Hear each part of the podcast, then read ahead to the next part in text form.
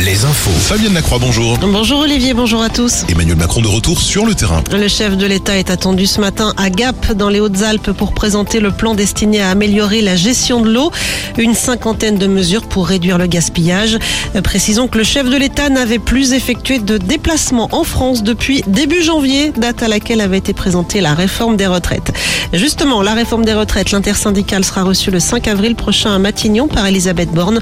Le Conseil constitutionnel se prononcera le 14 avril sur le texte. Sur le littoral, journée euh, filière morte, aujourd'hui et demain dans les ports. Les bateaux de pêche sont appelés à rester à quai pour protester contre les lourdeurs administratives et contre la fermeture de zones de pêche dans le golfe de Gascogne. Le secrétaire d'État à la mer, Hervé Berville, va passer la journée avec les pêcheurs vendéens.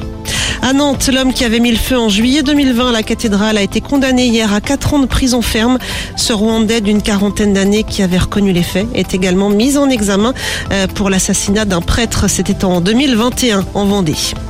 Après la Charente-Maritime mardi, c'est dans le nord de Sèvres hein, que la terre a tremblé hier soir vers 20h50. Une légère secousse de magnitude 2,4 avec un épicentre dans le secteur de Bressuire. À Rome, le pape François hospitalisé pour une infection respiratoire. Le souverain pontife âgé de 86 ans devrait rester à l'hôpital pendant quelques jours.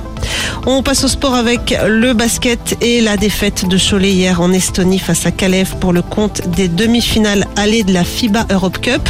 En foot, l'arrivée d'Hervé Renard à la tête de l'équipe de France féminine devrait-elle être officialisée aujourd'hui lors d'une réunion du comité exécutif de la Fédération française? Hervé Renard pour succéder à Corinne Diacre. Enfin, du côté des sorties, c'est complet ce soir pour Florence Foresti à l'Arena Futuroscope à Poitiers. Très belle journée sur Alouette. Vous êtes avec Olivier.